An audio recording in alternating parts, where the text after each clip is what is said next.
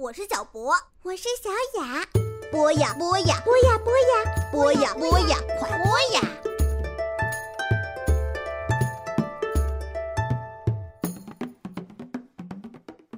各位亲爱的同学们、小朋友们，大家好！欢迎又一次来到冬梅阿姨为大家讲述民间故事的时间。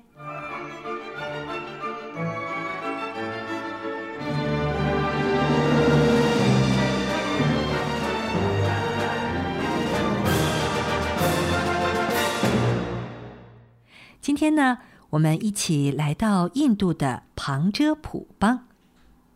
旁遮普邦呢，它位于印度的西北部，西边与巴勒斯坦毗邻。这个邦的男人们，他们的传统服饰是沙瓦库达。这种服饰呢，由肥大的长裤和又长又宽松的衬衫组成。而旁遮普邦的女士的传统服饰叫做沙利克米兹。沙利呀，指的是一种长而松垮的裤子；克米兹呢，则是一种长的束腰外衣。女士们还会戴上一种叫做杜帕塔的围巾。有的时候呢，他们会穿上另外一种纱丽，将一块很长的纱缠绕在衬衫上，然后盖住衬衣及肩部。通常呢，还会蒙住他们的头部。就像是我们即将讲的故事的主人公波普路奇在他的婚礼上穿的那样，而他的新郎穿的则是一种高领的长外套，这呢是一种修长的类似外套的服装，纽扣在衣前，通常是绣上去作为装饰用的。年轻的旁遮普人结婚的时候啊，都需要举行一个最重要的仪式，那就是手镯佩戴仪式。仪式进行的时候呢，由舅舅给即将结婚的外甥女儿佩戴一套白色和红色的手镯，白色代表着纯洁，红色则代表财富，还有早生贵子。这个仪式呢，象征着他的外甥女儿找到了合适的人家。那么，在接下来我们即将讲的这个故事当中呢，就出现了一个假舅舅。他呢欺骗了他的外甥女波普路奇，而这个美丽的女孩波普路奇最终用自己的智慧战胜了这个假舅舅这个骗子，获得了自己的幸福。好了，闲话少说，让我们一起进入今天的故事《波普路奇》。从前呢，有一个勇敢的女孩，叫做波普路奇。在印度北部旁遮普邦的丘陵地区，他独自一个人住在一个小屋子里。每天，波普路奇都会和他的朋友一起去井边打水。有一天早晨呢，村里来了一个强盗，他呀躲在水井附近偷看姑娘们打水。漂亮的杜帕塔在风中飘舞，强盗看得眼睛都直了。姑娘们呢，边打水边聊着天儿。其中一个姑娘说。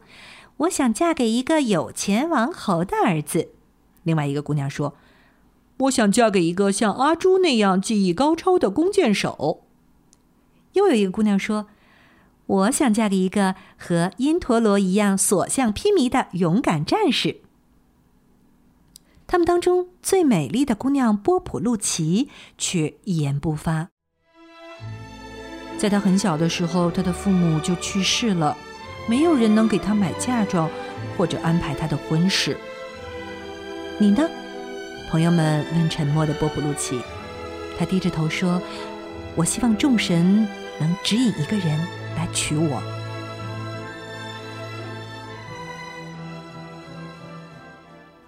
强盗啊，他有一双非常灵敏的耳朵，他呢把姑娘们的对话全都听进去了。透过树枝间的间隙，他仔细看了波普路奇一眼，哈哈哈！我会让你嫁给我的。说完，他欢快的搓起手来。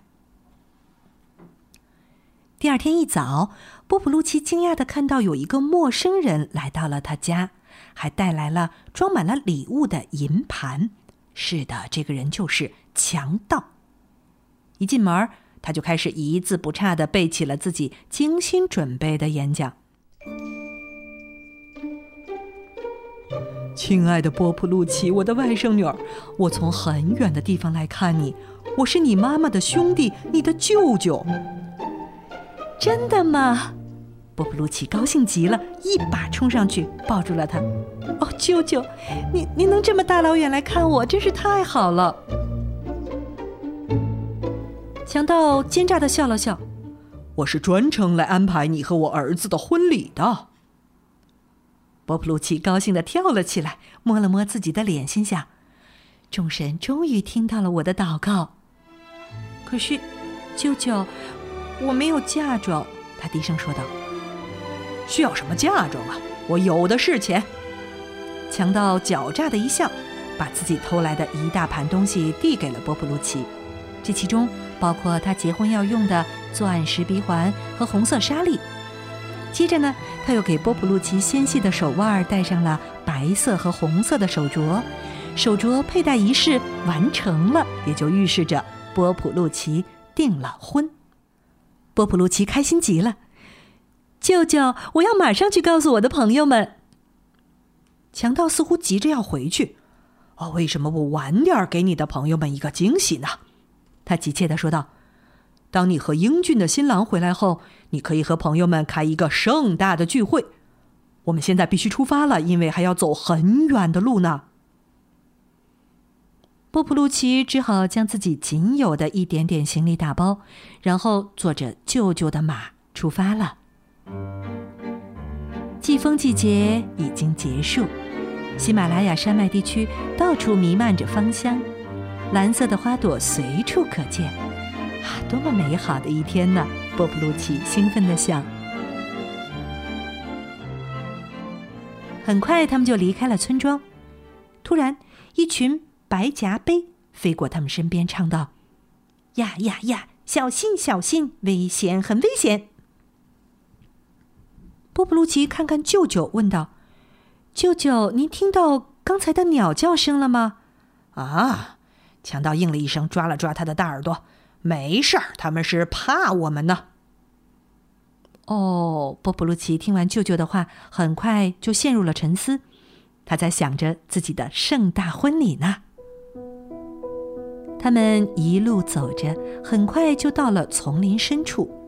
嗖的一下，野兔和沙鼠从他们身边穿过，小路穿过绿油油的草地，一直伸向远方。突然，在一条小溪旁。波普鲁奇听到青蛙呱呱的叫着，呱呱呱呱呱呱，小心小心，危险很危险！波普鲁奇大叫道：“啊，您听到青蛙的叫声了吗？”啊，强盗回答了一声，又抓了抓他的大耳朵。没事儿，他是怕我们呢。哦，波普鲁奇听完，再一次陷入了沉思。他们继续往丛林里骑行，很快太阳就下山了。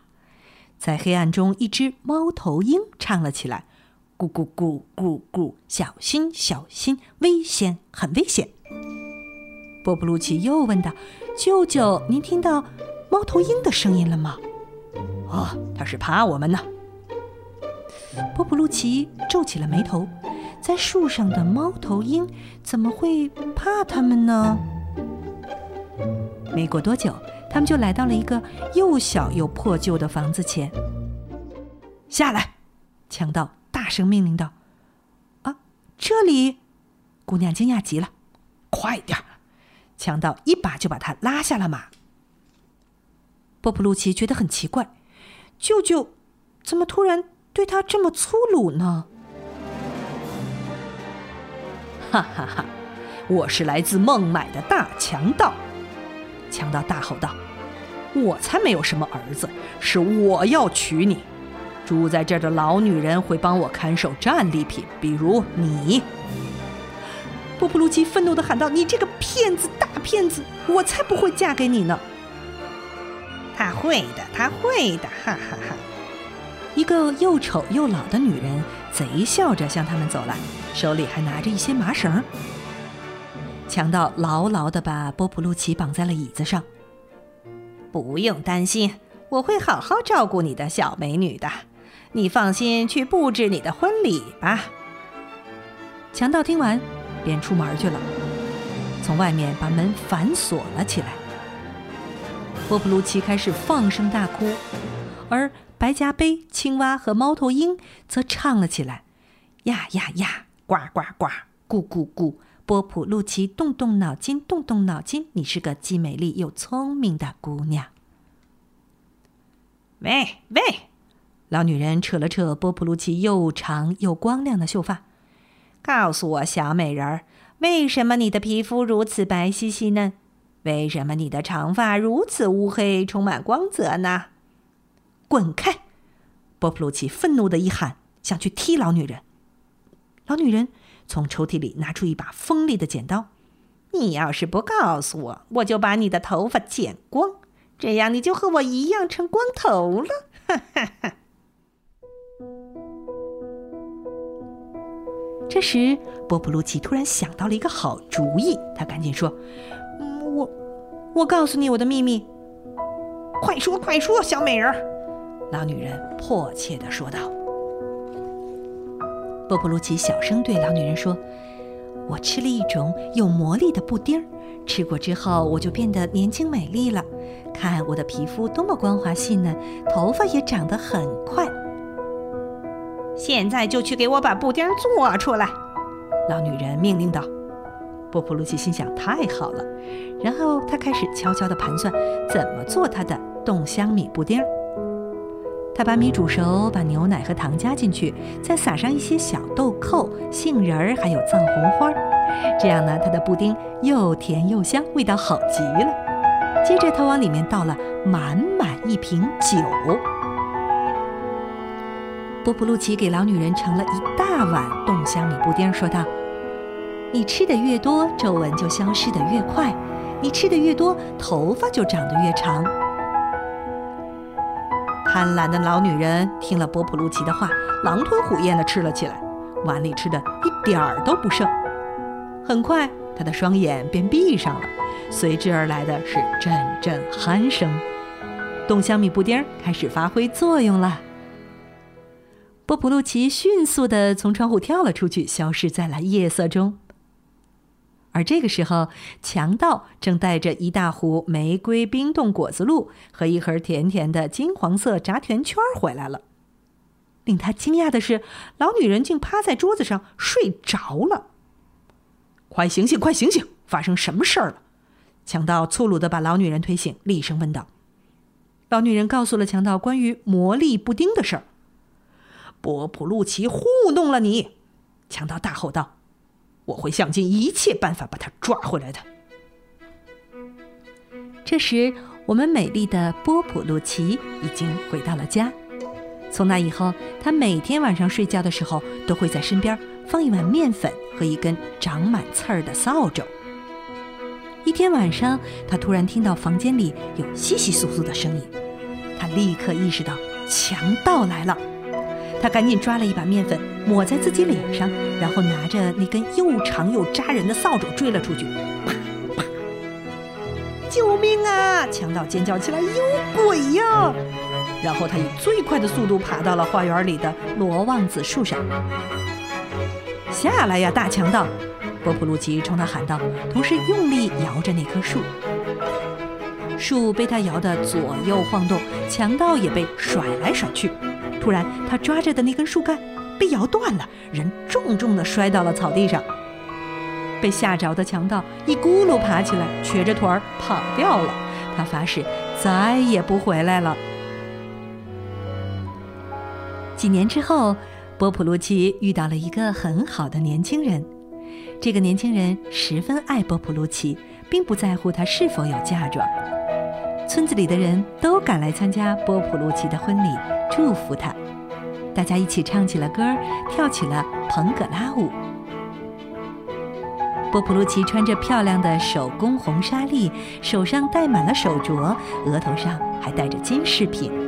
而他那又高又帅的新郎就亲密地站在他的旁边。他的朋友们羡慕地看着新郎，啊，他看上去像一个有钱王侯的儿子。一个朋友说：“他像阿朱那样技艺高超的弓箭手。”另一个姑娘说：“他是个像因陀罗一样所向披靡的勇敢战士。”又有一个姑娘说道：“从此以后啊，波普路奇就过上了幸福的生活。但是他从来没有忘记那个强盗。你如果有幸被邀请到他们家去做客，说不定仍然能够看到他床边摆着的面粉和那又长又刺人的扫帚呢。好了，亲爱的小朋友，今天的印度民间故事《波普路奇》就为你讲述到这里了。希望你喜欢这个故事。我们下次节目再见。